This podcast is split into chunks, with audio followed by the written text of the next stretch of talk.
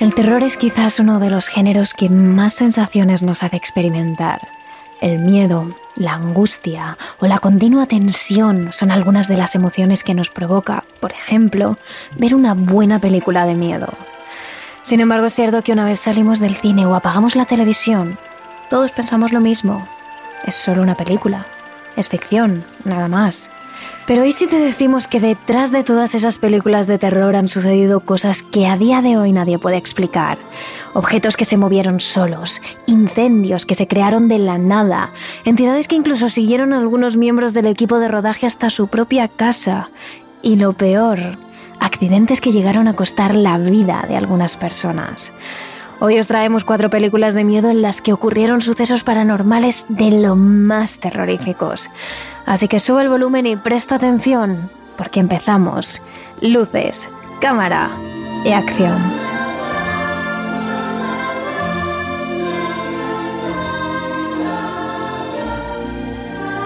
Terrores Nocturnos con Emma Entrena y Silvia Ortiz.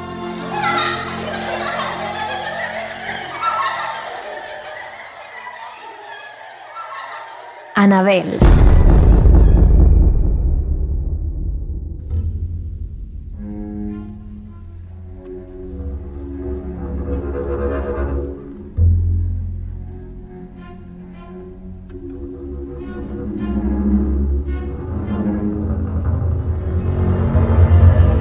Empezaremos hablando de dos películas que cuentan la historia de una de las muñecas más conocidas en el mundo del terror, Annabelle.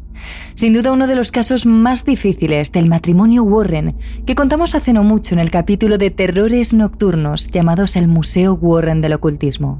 Nos centraremos primero en la película de Annabelle que se estrenó en el año 2014 dirigida por John Leonetti y escrita por Gary Duberman. Es una precuela de la película The Conjuring, El Conjuro, y cuenta la historia de una pareja llamada John y Mia. Al principio de la película la mujer refleja la pasión que tiene por las muñecas y su marido, con la idea de hacer un regalo a Mia, decide comprarle un ejemplar de una muñeca bastante inusual, la muñeca Anabel. Sin embargo, días más tarde, la pareja es atacada por una secta satánica que antes de irse invocan a uno de los espíritus más malignos que existen y que decide poseer a dicha muñeca. Es a partir de ahí cuando comienza todo, en el momento en el que esa inocente Anabel pasa a convertirse en la peor pesadilla de la pareja. Sin embargo, ahora lo que nos interesa es conocer la historia que ocurrió tras esa tenebrosa película. Todo comienza en uno de los primeros días de rodaje en el que el director, Leonetti, encuentra algo de lo más extraño en uno de los decorados de la película. Resulta que en un cristal que simulaba la ventana de la casa donde vivía el matrimonio, encuentra tres marcas alargadas que van de arriba abajo en diagonal. Son tres rayas, como si se hubiesen hecho con tres dedos. Cuando el director, molesto por ver que el decorado ya tenía algún que otro daño, preguntó al resto del equipo quién había sido, y nadie admitió ser el culpable. En un primer momento esto podría haberse pasado por alto, un detalle absurdo sin más. Pero lo que le llamó la atención al director es que esas tres garras eran como los tres dedos afilados del demonio que aparecía en la película. Además, estas tres marcas no se quedaron ahí, aparecieron en más lugares, y una de las personas que pudo observar con sus propios ojos aquellas tres garras fue Vera Farmiga, la actriz que interpreta a Lorraine Warren en las diferentes películas de Expediente Warren. Ella todavía recuerda perfectamente dónde vio esas marcas por primera vez. Estaba con su marido hablando sobre la última oferta que había recibido Vera para protagonizar la película de El Conjuro y hacer nuevamente de Lorraine Warren. Su compañero Patrick Wilson, actor que había interpretado a Ed Warren en las anteriores veces, ya había dicho que sí, que quería continuar haciendo su papel en la nueva película. Tras hablarlo con su pareja un largo y tendido rato, finalmente la mujer aceptó y dijo que cogería el papel y fue justo en ese mismo momento cuando tres garras aparecieron en la pantalla de su ordenador. Ella lo contaba así una noche junto a Lorraine Warren, quien asegura que aquello se trataba de algún tipo de ente maligno que intentaba molestar a la actriz. Tuvimos una conversación en la que al final dije, si Patrick está dentro, yo estoy dentro. Y sobre mi ordenador aparecieron tres marcas de garras atravesándolo. Pero esto no quedó ahí. Tras los meses que duró la grabación de esta película en la que todo el equipo se alojó en un hotel de Carolina del Norte, al terminar, cuando la actriz durmió de nuevo en su casa, se despertó al día siguiente con tres arañazos en su propio muslo, tres marcas rojas que aparecieron en su pierna. Tras volver a casa de Carolina del Norte, donde grabábamos, la siguiente noche por la mañana desperté en mi propia cama y las mismas marcas aparecieron en mi muslo.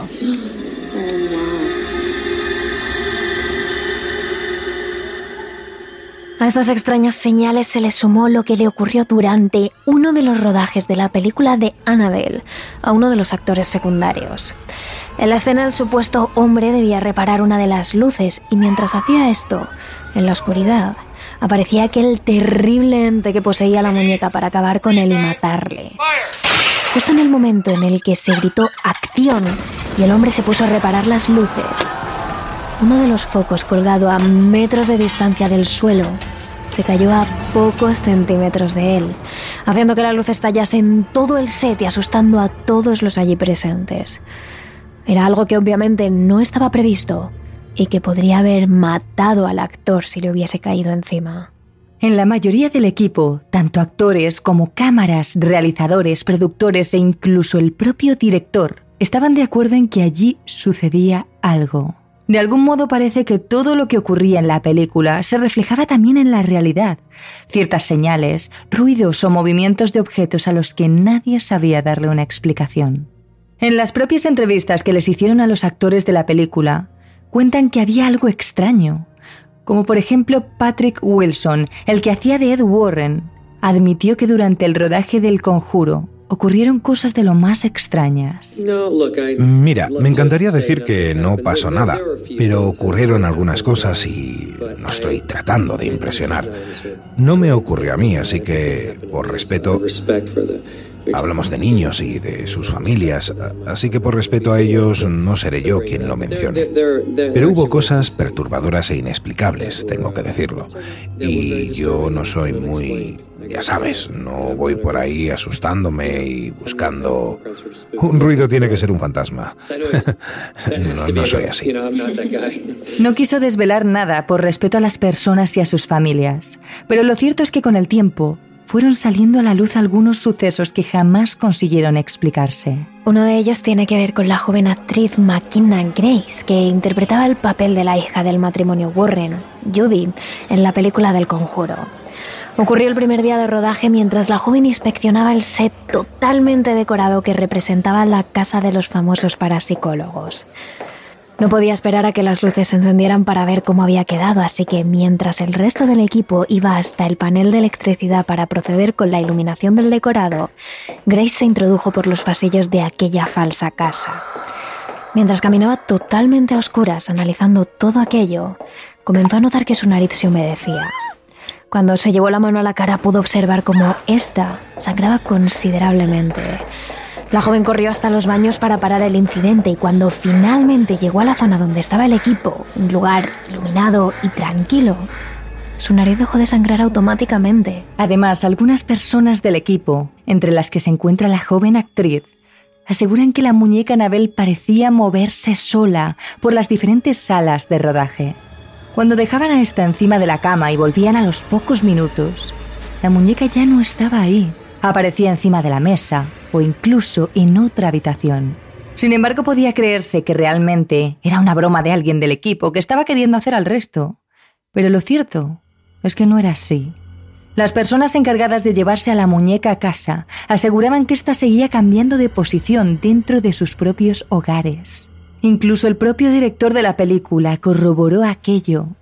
Pero esto llegó a su máximo nivel cuando una mujer quizás la que estuvo más tiempo encargada de llevarse a Anabel a casa, afirmó que la muñeca le dejaba notas, exactamente igual que en la película e incluso que la propia historia de la muñeca Anabel. Parece ser que esta representación era tan similar a ella que incluso hay quien llegó a decir que también estaba poseída.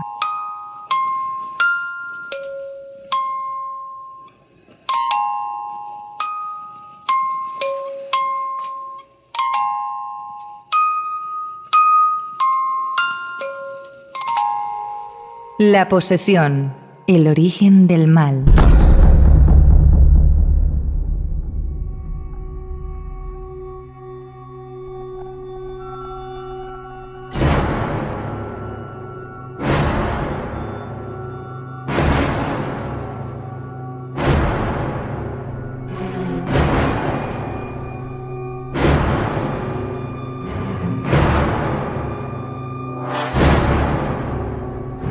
Queremos hablar ahora de una película muy especial. Y es muy especial porque no solo la historia que cuenta es terrible, sino que todo lo que la envuelve tiene un halo de misterio. La película es aterradora. La historia real en la que se basa no puede ser más misteriosa. Y por si fuera poco, todo lo que ocurrió en el rodaje consiguió convencer a los actores más escépticos de la existencia de lo paranormal. Os hablamos de La posesión, el origen del mal, una película de Oil Bornedal, estrenada en el año 2012. En la película todo comienza con el terrible incendio de la casa de una anciana. Ya en el hospital, entre terribles dolores, lo único que puede balbucear la anciana es lo mucho que odia la caja, aunque no dice nada más. Se trata de una caja de madera de la que se encapricha precisamente la pequeña Emily mientras pasea con su padre por un mercadillo vecinal. Al final su padre decide comprarle esa caja de madera a su hija y es a partir de ese momento cuando empiezan a suceder cosas muy extrañas en la casa. De repente tienen una invasión de bichos y de ratas. La niña comienza a cambiar su comportamiento, hace cosas inusuales, se obsesiona completamente con esa caja de segunda mano, come carne cruda y finalmente incluso se vuelve agresiva. Es entonces cuando sus padres comienzan a sospechar que la caja, esa inofensiva caja, podría esconder un Dibuk. Según el folclore judío, un Dibuk es una especie de alma en pena que no consiguió llegar al infierno o que bien fue expulsado de él, porque las maldades y las transgresiones que cometió durante su vida fueron tales que su alma ni siquiera puede descansar en el infierno. Es el caso de los suicidas. Aquellas almas que no consiguen llegar al infierno tienen entonces una segunda oportunidad. Se convierten en dibuks. Estos seres son espíritus sin cuerpo, almas descarnadas cuya misión es adherirse a otro cuerpo, habitarlo y poseerlo, para a través de él cumplir las misiones que no cumplió en su propia vida. Y la única forma de expulsarlos, según la Torá, es mediante un exorcismo específico, en él deben participar un rabino experto, diez personas que le asistan y que le sean lo suficientemente fuertes para soportar un círculo de protección en torno al poseído. Y además se debe tocar una música ceremonial con un cuerno de carnero. Y todo este rito podemos verlo en la película La posesión.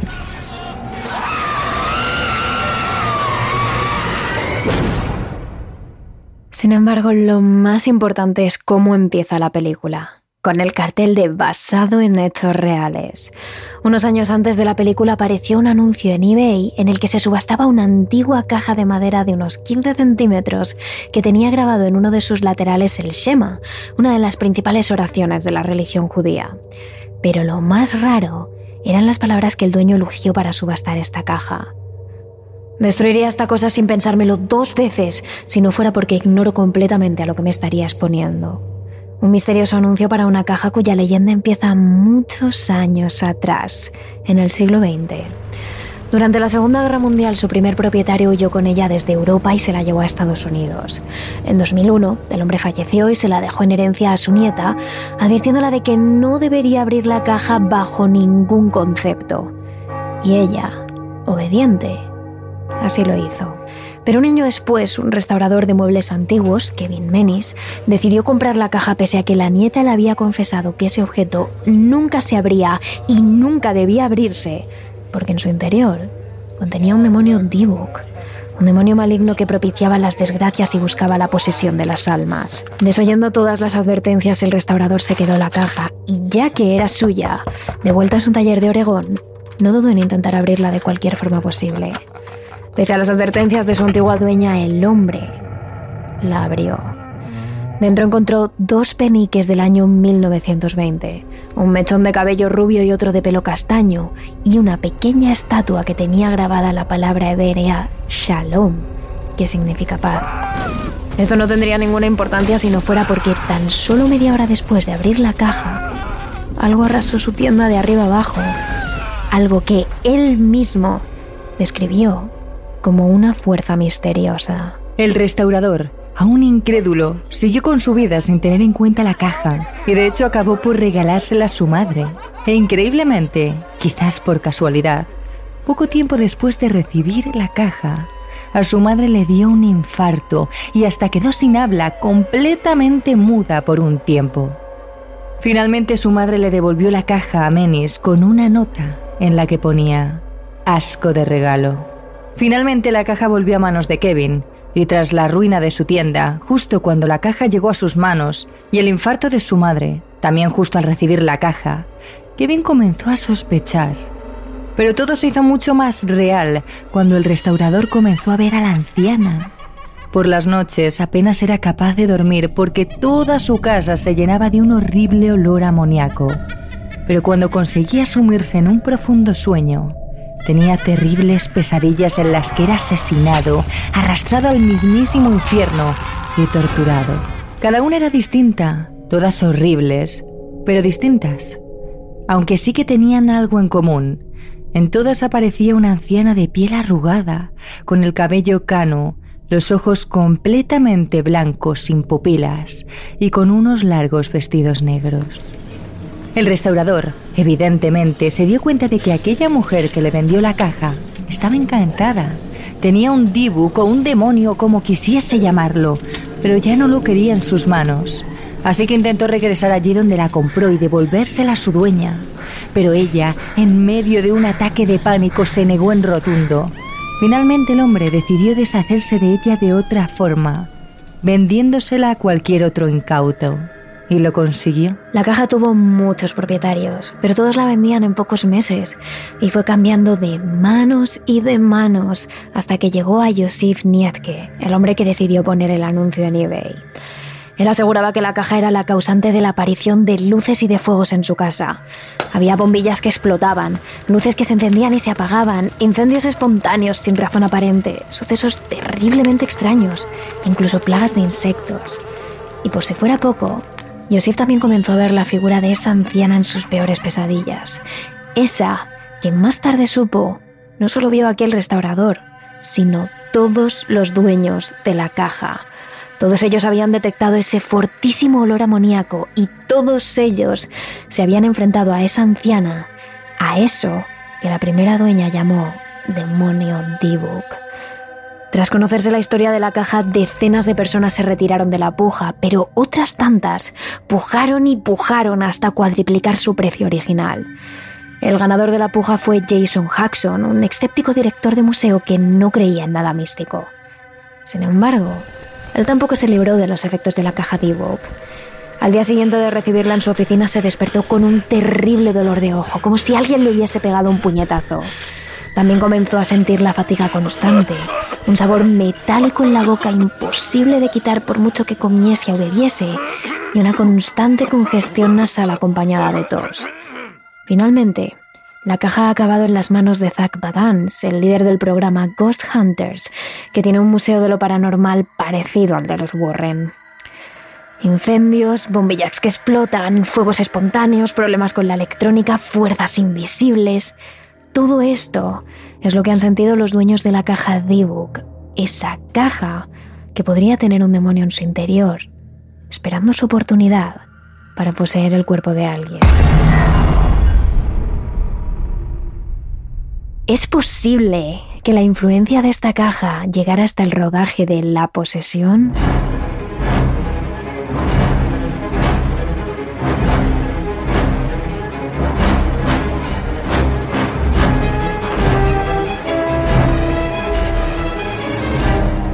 Nos situamos ya así cerca del año 2010, en un set de rodaje en la ciudad canadiense de Vancouver.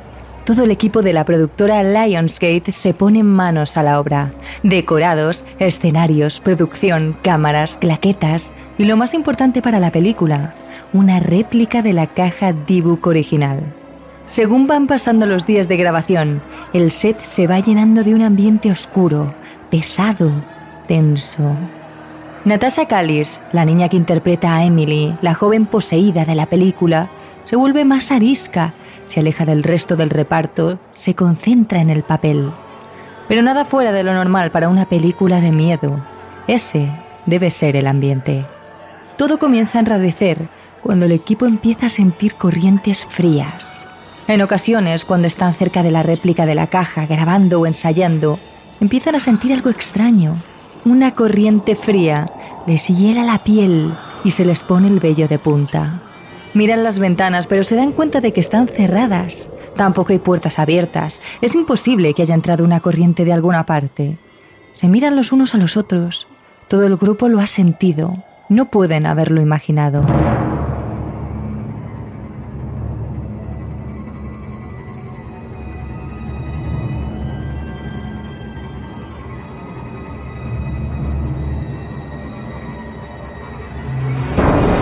Poco a poco, cada equipo que tiene que trabajar cerca de la caja se va dando cuenta de que a su alrededor se siente algo muy extraño, de que esas corrientes frías que les recorren sin motivo son reales. Así que poco a poco la gente comenzó a tener miedo de la caja. Nadie quería estar cerca de ella excepto si era estrictamente necesario. Nadie se sentaba cerca suya y nadie quería hacerse cargo del mantenimiento. La caja, aunque fuera una réplica, estaba ejerciendo su influencia real sobre el equipo. En un momento determinado, la familia que tenía en ese momento la verdadera caja D-Book se ofreció a llevarla hasta Vancouver, al set de rodaje, para que los actores pudieran estar en contacto con ella y vieran lo que se sentía, para que preparasen el papel. Pero nadie del equipo quiso aceptar la oferta. Incluso Jeffrey Dean Morgan, uno de los actores protagonistas, confiesa que pese a ser un escéptico, no le hacía ninguna gracia estar cerca de ese artilugio. La familia que tenía la caja quería traerla a Vancouver, traerla al set. Y yo estaba como, no, absolutamente no. Investigué todo lo posible sobre esa caja D-Book, sobre sus orígenes y el anuncio de eBay. Vi que a varios de sus antiguos propietarios les habían pasado cosas raras, y soy una persona muy escéptica con lo paranormal. Pero fue demasiado para mí. En cuanto leí todo eso, decidí que ninguna caja de esas iba a entrar en este set. Pese a la incomodidad que crea la caja y a las corrientes de aire que aparecen de la nada, el equipo sigue trabajando. Eso sí, lo más lejos posible tanto de la réplica como de la real. Uno de los días, Natasha, la joven protagonista, tiene que grabar una escena junto al actor que hace de su padre, Jeffrey Dean Morgan. Preparan el set, encienden los focos, ponen las cámaras en marcha y todos se ponen en acción. Los actores están tensos repitiendo los diálogos y entonces... Todas las bombillas que flotan encima de la cabeza de los actores explotan de repente. En un momento estaban funcionando perfectamente, alumbrando, y de repente ya no.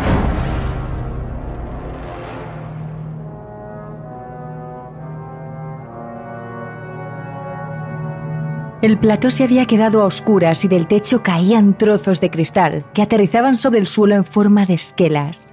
La escena se terminó abruptamente. Los actores abandonaron el set y fueron sustituidos por los técnicos que revisaron exhaustivamente el sistema eléctrico. Pero no encontraron nada. No había ningún motivo para que las bombillas explotasen de esa forma. No tenía ninguna explicación. Fue entonces cuando todo el mundo temió de verdad a la caja la caja D-Book real, según sus dueños, provocaba explosiones de bombillas que no tenían explicación. ¿Y ahora ellos hacían una película sobre esa caja y les pasaba lo mismo? Pocos creían que fuese casualidad. La mayoría culpaban a la caja, ya fuese la real o la réplica. Las bombillas literalmente explotaban mientras estábamos en medio de una escena y todo el mundo estaba como, ¿qué coño está pasando aquí? La gente empezó a tener miedo y a evitar la caja de D-Book. Y yo solo pensaba, no molestes a la caja, esa mierda es real. Desde ese momento el contacto entre la caja y el equipo fue mínimo, y eso que todavía les quedaba la peor parte. Antes de que la película se estrenase, un incendio arrasó todo el set. Por suerte nadie salió herido y tampoco nada esencial para la película se quemó.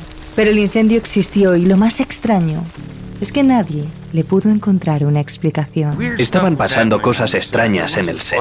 Hubo un incendio que hizo arder todo. La policía lo investigó y no pudieron averiguar cómo o por qué se produjo. De nuevo, todo el mundo miró a la caja. Muchos de los que habían poseído la caja de book real habían sufrido incendios en sus casas y en sus negocios sin explicación alguna. Incluso ellos mismos recogían estos incendios en una escena de la película. Y ahora ellos mismos sufrían un incendio hablando de esa maldita caja. Era demasiada casualidad. Casi todo el equipo, incluso los más acostumbrados a trabajar en el cine de terror, incluso los más escépticos, creyeron que estaban bajo la maldición de la caja. Al final todos pensaron que estaban conviviendo con ese D-Book y que aquello que contaban en la película era mucho más real de lo que parecía. Para ellos, la realidad había superado la ficción.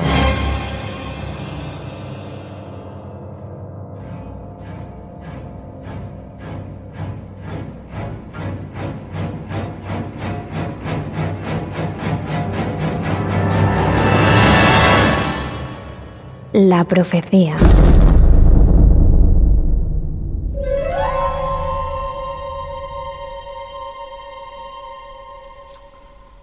Hablamos ahora de una de las mejores películas de terror de la historia, La Profecía, una película britano-estadounidense del año 1976, dirigida por Richard Donner, un clásico magistral que marcó un hito en la historia del cine de terror. La película cuenta la historia de Rose Mary, cuyo bebé muere al nacer. Su marido, Robert Thorne, decide entonces cambiar su bebé muerto por un bebé huérfano, con ayuda de un cura para que nadie se entere. Damien, el niño, crece hasta que tiene cinco años, pero no lo hace feliz. Los acontecimientos que suceden a su alrededor son perturbadores. Su niñera se suicida en una fiesta de cumpleaños. Un sacerdote advierte a Robert de que su mujer está embarazada y de que Damien intentará matar a su futuro hermano. Y después de esto el sacerdote muere y Rosemary pierde a su bebé tras caer por un balcón por culpa de Damien. Es entonces cuando empiezan las profecías. ¿La gente ha muerto? ¿Estaba ya marcada para morir? ¿Podría ser verdad la profecía del libro de la revelación que apunta a que nacerá un anticristo marcado por el 666? Y lo más importante, ¿podría ser Damien el anticristo?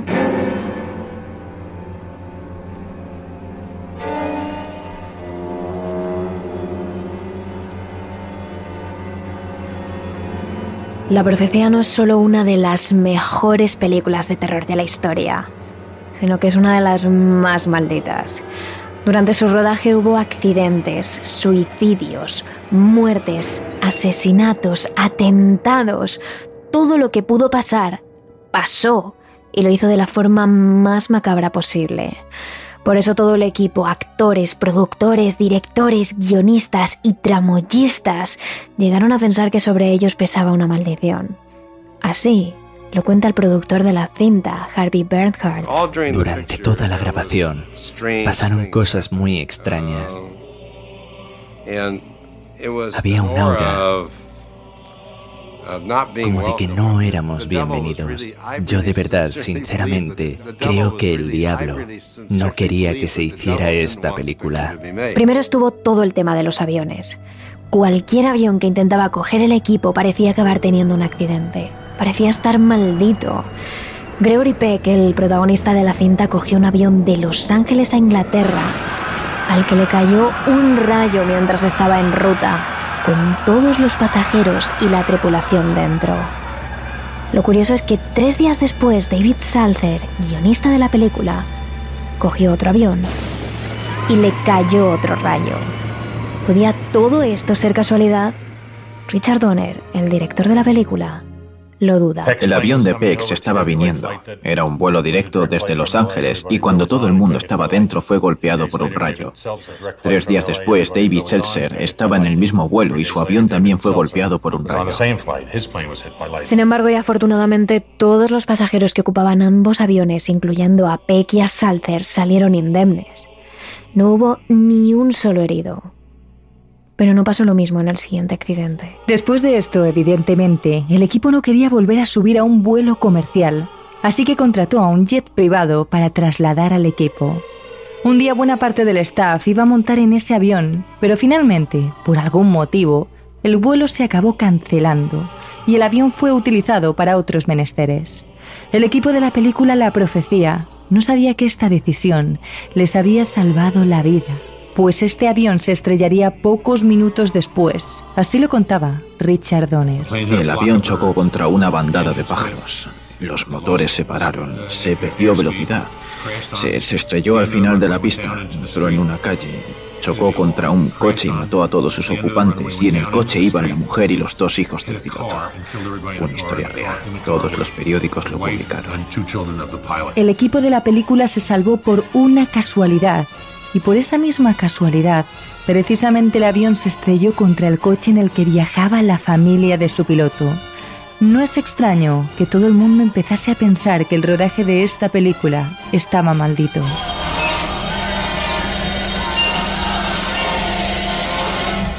Esta supuesta maldición pareció cebarse especialmente con dos personas.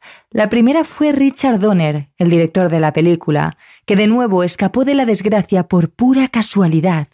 Nos situamos en el rodaje de La Profecía, viernes 13. Donner acababa de abandonar el set junto a Harvey Branhall, el productor, y ambos se metieron en el coche de Donner y fueron a su casa para discutir algunas cosas sobre el rodaje. El director condujo animadamente hasta que llegaron a su casa y allí aparcó el coche en una calle tranquila, cercana a la propia puerta de su vivienda. El primero en abandonar el coche fue Branhall, que cerró la puerta del vehículo de un portazo.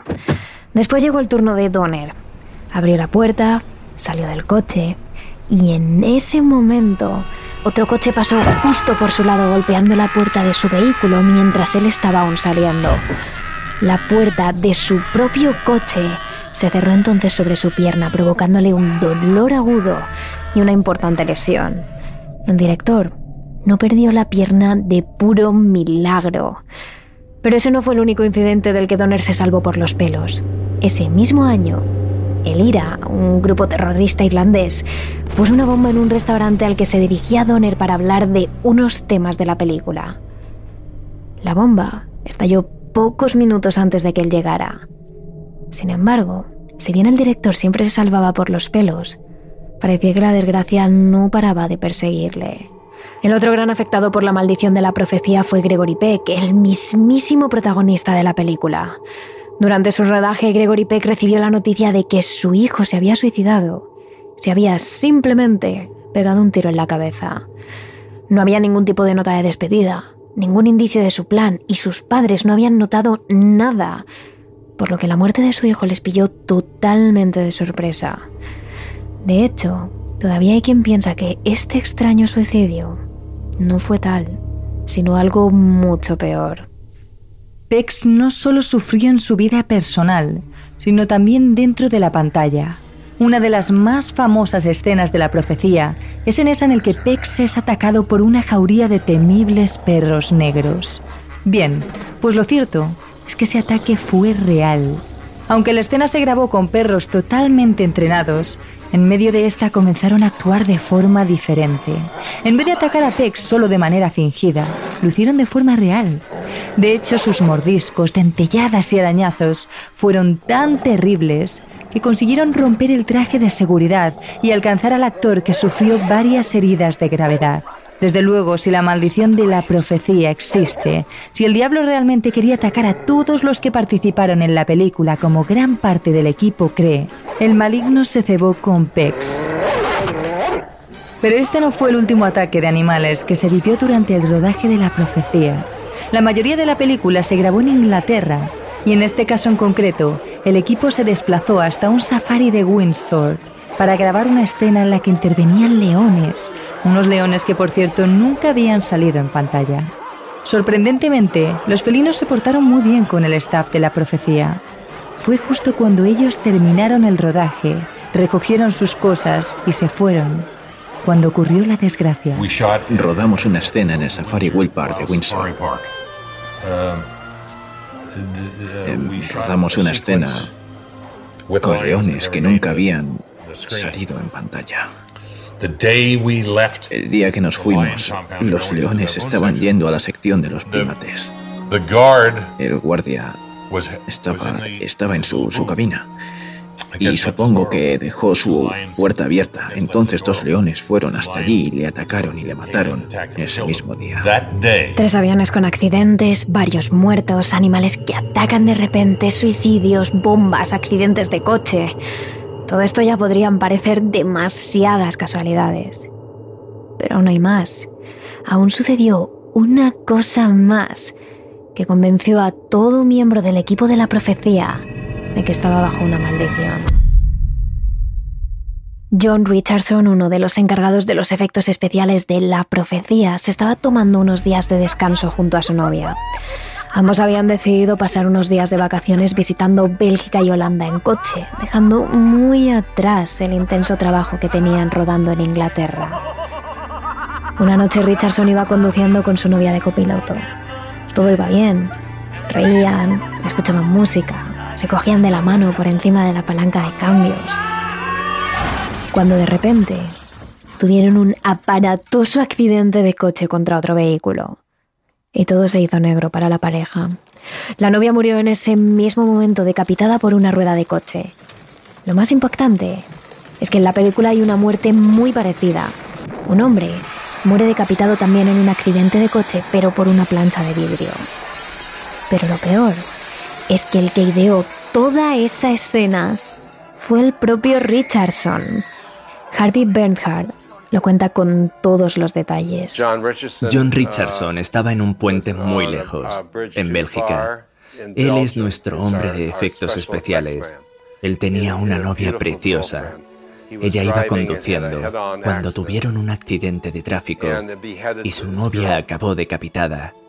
Y precisamente él, John, fue el que inventó todo el tema de la decapitación de nuestra película y justo su novia es decapitada. Y después él se despertó y vio el número 66,6 kilómetros. Eso fue el destino. Y esa es precisamente otra de las cosas más impactantes del accidente. Richardson se quedó tendido en el suelo durante unos minutos, inconsciente por la fuerza del accidente. Pero cuando despertó, lo primero que vio fue una señal de tráfico, una señal en la que ponía kilómetro 66,6, carretera dirección a Omen. Y Omen es un pueblo holandés, sí, pero también es como se tituló la película en inglés, The Omen, lo que podríamos traducir como el presagio o el augurio. Así que lo primero que vio Richardson al despertar fue el número 666 y el título de la película, esto es lo que el experto en efectos especiales sintió en ese momento. Justo al otro lado de donde ocurrió el accidente había una vieja señal que solo contenía seis es. Lo que me asustó aún más fue descubrir que estaba en una carretera hacia un lugar llamado Omen. Después de eso, casi todos los implicados en la película comenzaron a portar con ellos crucifijos al cuello y a llevar amuletos ocultos. Era un secreto a voces que estaban asustados. Todos se creían presos de la maldición de la profecía. De hecho, el director y el productor, Donner y Branhald, recuerdan que cuando iniciaron la película contrataron a un sacerdote como consejero. Y él mismo les dijo una profecía a ellos, y era esta. Les iba a ser muy difícil grabar la película, pero cuando acabaran todos los implicados iban a acabar creyendo en la existencia del demonio. Y vaya, se lo hicieron.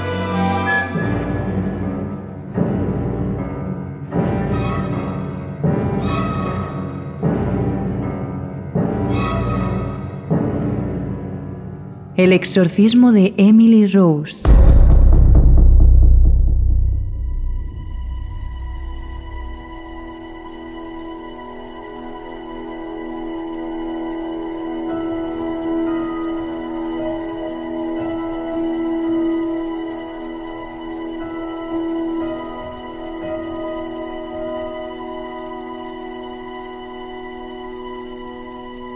Esta película de terror dirigida por Scott Derrickson se basa en la verdadera historia de una joven llamada Annelies Michael, una joven alemana que fue sometida a un exorcismo en el año 1975 y que el año siguiente falleció.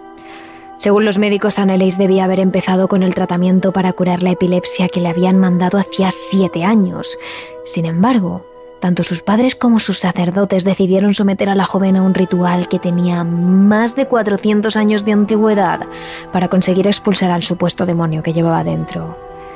En el rodaje, la actriz Jennifer Carpenter interpretaba a la joven protagonista de esta terrible historia. Sin duda el público quedó boquiabierto al ver los movimientos y las expresiones faciales que Jennifer conseguía adoptar. Parecía tan real muchas de las críticas posteriores hacían especial hincapié en la gran interpretación de la actriz. Lo más impactante no fue aquello. Durante las largas horas de rodaje, ni el equipo ni ninguno de los actores o actrices experimentó ningún suceso extraño. Pero entonces, ¿por qué hablar de este caso? Pues porque hubo una persona que sí que vivió una serie de acontecimientos de lo más extraños en su propia casa. Durante el rodaje de esta película, y efectivamente, la persona de la que hablamos es la tan halagada Jennifer Carpenter, que interpretó a Emily Rose, la joven poseída. Lo cierto es que no fue hasta tiempo después cuando la joven habló de lo que llegó a vivir durante muchas de las noches en aquellos meses de rodaje. En un primer momento, la joven comenzó escuchando ruidos raros que procedían de su armario. Sin embargo, cuando encendía la luz y miraba dentro de este, no había nadie. En un principio, y como la mayoría de las personas llegó a pensar que era algo que se estaba imaginando, que se trataba de ruidos de tuberías o algo similar que procedía de detrás de la pared donde se encontraba su armario. Pero lo más fuerte sucedió cuando durante varias noches su radio comenzó a encenderse sola cuando la ciudad dormía y toda su casa se sumía en un profundo silencio, de repente la radio se encendía bruscamente y siempre sonaba la misma canción, Alive, de Pearl Jam. Además, cuando la canción llegaba al estribillo donde el cantante repetía I'm still alive, aún estoy vivo, los sonidos que procedían del armario comenzaban a intensificarse, como si algo o alguien quisiese transmitir a la joven que todavía estaba vivo y que estaba ahí, a su lado. En un primer momento todo el mundo piensa que a la hora de rodarse una película de misterio o de terror, ese ambiente tétrico del que se tiene que empapar todo el equipo puede sugestionar a las personas y hacer ver y oír cosas que realmente no son. Pero también hay un punto en el que tantas casualidades juntas dejan de ser producto de nuestra imaginación.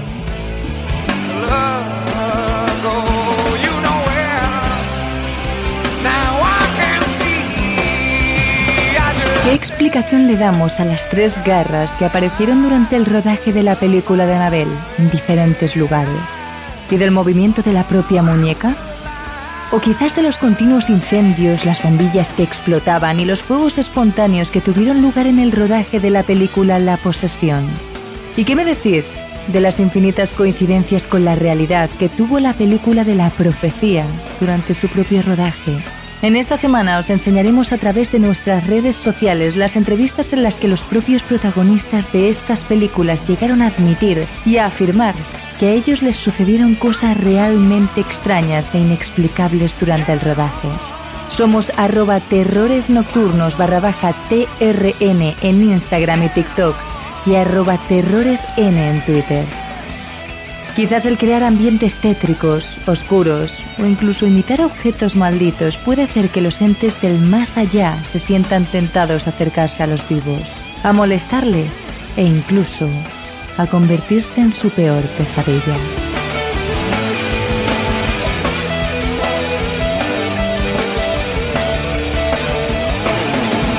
Terrores nocturnos, realizado por David Fernández Marcos.